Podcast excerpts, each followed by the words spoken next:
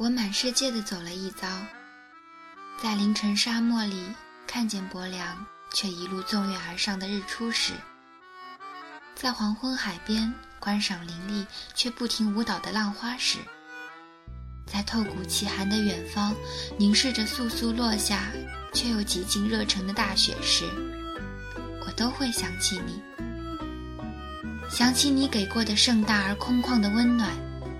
想起生命中那些细碎的温暖与疼痛，满足与失落，安定与烦躁，如同无止境蔓延的时光中那幽暗瞬间带来的光亮，使我们有耐心在落幕的世间继续行走。陆声电台，刻录我们共同走过的岁月。我是纽扣，我在陆生与你相约。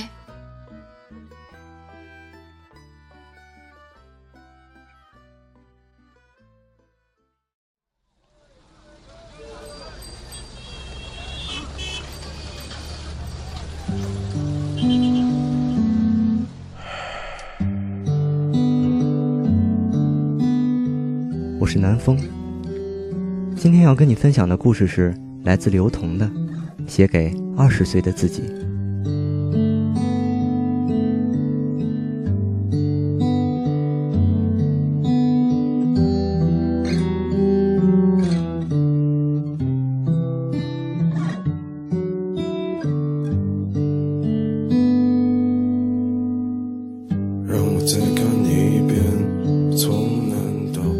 手边放了一张你的照片，大二的你。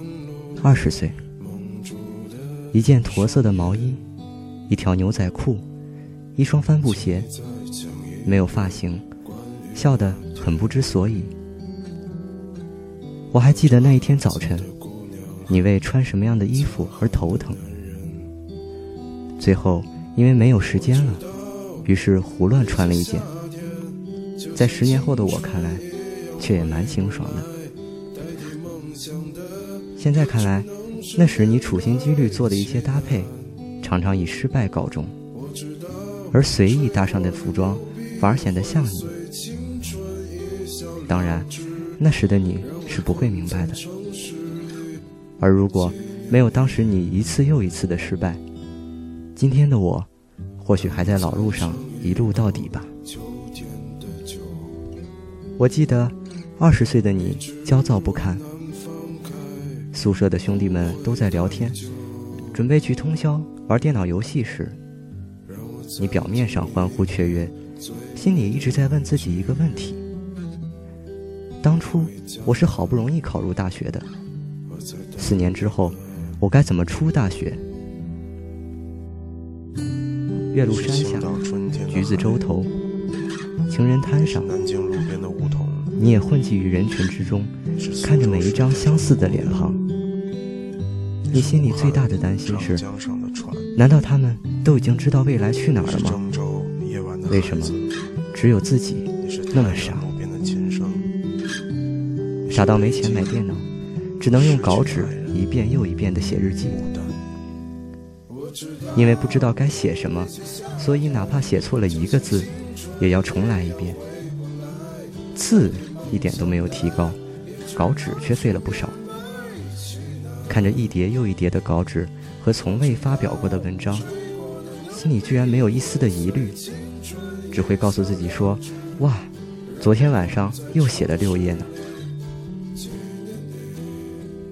如果有一天你真的成了大文豪，这些稿纸可真的就值钱了。这几乎是每天你最快乐的时候。那时很多杂志社很尊重作者。所以你也就常常会收到退稿信，上面写着诸多类似，却又不尽相同的话，无非是谢谢你的支持和参与，只是你的选题和文笔不太适合他们杂志。谢谢你继续的支持。你把这些退稿信一一留着，很大一部分原因是那些来信上都印了各个杂志社的名字。你偶尔打开看时，总幻想这是发稿通知。你也偶尔会在别人面前拿出这些信来，让他们误以为你和很多编辑的关系相处得体。嗨，那时的你生活的无所畏惧，又谨小慎微。任何一点点小的改变，都会让你变得自豪。比如，那个编辑居然自己回信拒绝我了，我拿到对方的联系方式和名字了呢。写到这里时。我其实很想对你说，虽然你在外人看来挺二的，但也谢谢你那种不要脸的应对方式，让我一直走到了今天，从未害怕过。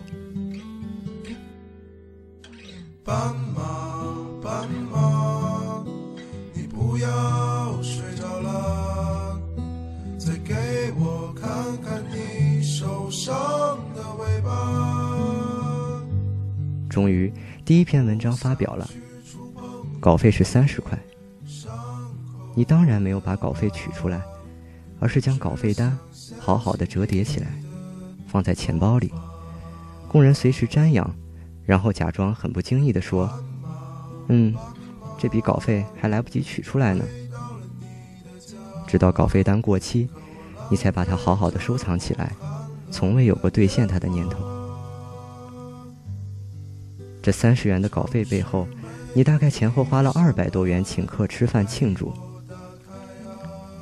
有些人对事情的投入是为了生活，你那时的投入，是为了证明你可以。在医院长大的你，背着你爸报考了师范大学中文系，以至于你和你爸将近两年没有对话，近乎绝交。直到你发表的第一篇写父亲的文章。微妙，发表在省刊上，被你爸看到。他开着车，第一次主动去学校找你，请你吃饭。你在去见他的路上，带着一百七十多页的小说稿纸。小说取名叫《杀戮》，故事写的是什么，我现在忘记了，因为他没有发表过，甚至你当初写他的时候，也就没有想着要发表。我记得你对你爸说的第一句话是：“爸，你看，我现在能写这么多。”你爸一直担心的就是你大四毕业之后找不到工作，担心你没有任何可以拿出来炫耀的资本，担心你连你自己是谁都不知道。你那时居然没有拿着发表的文章对你爸说：“爸，你看我的文章能发表，我水平够高了。”你甚至提都没提那篇发表的文章，你拿着稿纸说：“你看我多能写，我写了两个多月了，每天都在写，一点都不累，也不是老师布置的作业。”说着说着，你眼睛就红了。你知道自己一直让他们担心，你在没有能力时，只能证明自己不怕苦，而他们也终于第一次相信。你真的不那么怕苦，你学会了说我很好，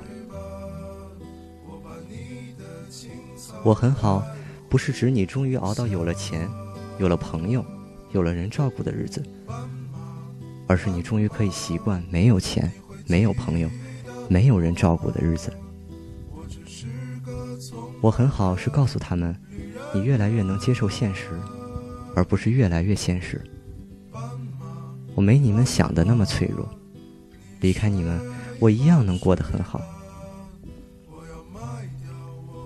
你听说参加比赛拿奖可以加素质分，于是从大一开始就参加各种比赛。很多比赛只有几个人参加，所以只要认真参与，主办方一般都会给你三等奖。而一个院级比赛的三等奖能够加两分素质分，所以作文大赛。歌唱比赛、辩论赛、演讲赛、戏剧大赛、运动会，甚至书法篆刻大赛，你都参加了。你花了十元钱在路边摊找人刻了一个名字，然后印在纸上，交给了组委会，获得了三等奖。这个故事成为了你嘚瑟许久的故事。你丝毫没有为自己投机倒把感到羞愧。现在的我多少会觉得，当时怎么能这样？可二十岁的你，满脑子都是如何与别人不一样。不一样是个特别特别大的命题，于是你会节约一天的伙食费去刻一个章，你也会拿着精心写的作文去参加比赛。组委会的师哥告诉你，你的文章很好，应该是第一名，但是另外一个师哥要找工作，所以这个第一名要让给他，你还有很多机会的。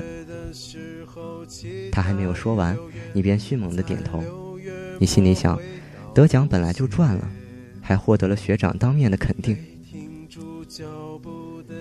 那时有人说你是个极其大方的人，其实你知道，自己是个极其计较的人。唯一不同的是，很多计较的人常常会在事情发生时计较，而你在事情发生前就想好了最坏的打算。所以当结果不如你想的那么坏时，你都能欣然接受。所以有人说你没心没肺，说你二百五，你甚至有很长一段时间都认为自己真的挺傻的。现在的我告诉你，其实你一点都不傻，只是你从来没有把自己看得那么重要。你曾因此失去了一些东西，但你却得到了更多。大四毕业，正式进入湖南电视台工作时，你租了一辆车搬家。你当初只提着一个行李箱到的长沙，四年的时间，它变成了一车的东西。四年时间，你得到的永远比你失去的要多。你曾遇到过一些你爱的人，因为你没有钱而离开你。后来，你学会了快速甄别发展对象的品性。你曾因为领导不信任你。而一个人步行两小时落泪。后来，你学会了如何让领导相信你，并支持你的工作。你曾因为同事排挤你，而一个人专注于工作。后来，你也明白了沟通在职场中的重要性。你曾被老同事欺负，让你学会了如何尽量尊重新人。你长时间加班到清晨，让你学会了。如何调整团队的工作流程？当然，你也并不是一直都凄凄切切地生活在冷宫之中。期间，你也犯过很多错误，失去了一些本该一直继续的朋友，失去了一些本该关系更好一点的朋友。但成长不就是这样吗？不是学到就是得到。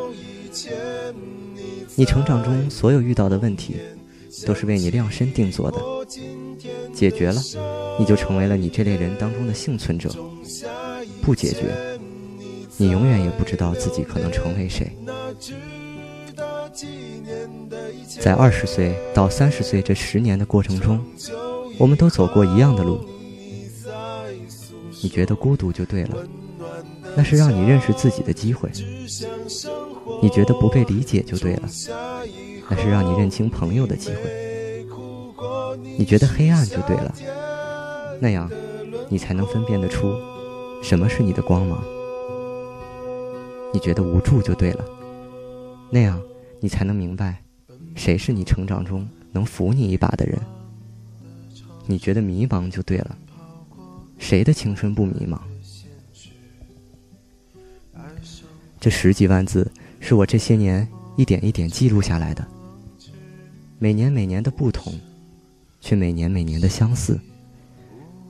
这些图片是我每次出去努力拍摄下来的，因为每一幅风景都在我们成长中过去。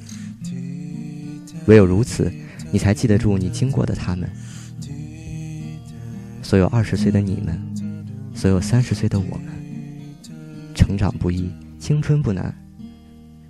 如今我们在纸上相见，便是一种欣喜的遇见。有人会因为我们的缺点而讨厌我们，但也会有人因为我们的真实而喜欢我们。我们不必让那些本不喜欢我们的人喜欢上自己，而是要坚持让那些本该喜欢我们的人尽快发现自己。不如我们定下一个誓约，看看十年之后，我们彼此又在哪里？听着谁的歌，看着谁的字，身边的人又是谁？我希望你们能够把自己的青春放进来，也希望这本十年的成长记录能够陪我们到下一个十年。自己很忧伤，有人来了，有人走了。这里是陆生电台，我是主播南风，期待下次与你的相约，我们不见不散。不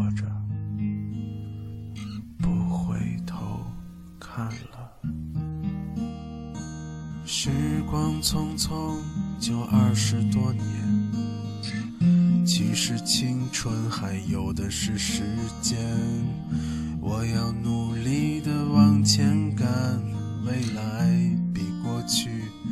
更远，更远，听我唱歌的人啊，我祝愿你们不要悲伤，我的姑娘，我的梦想，跟着我，别走丢了。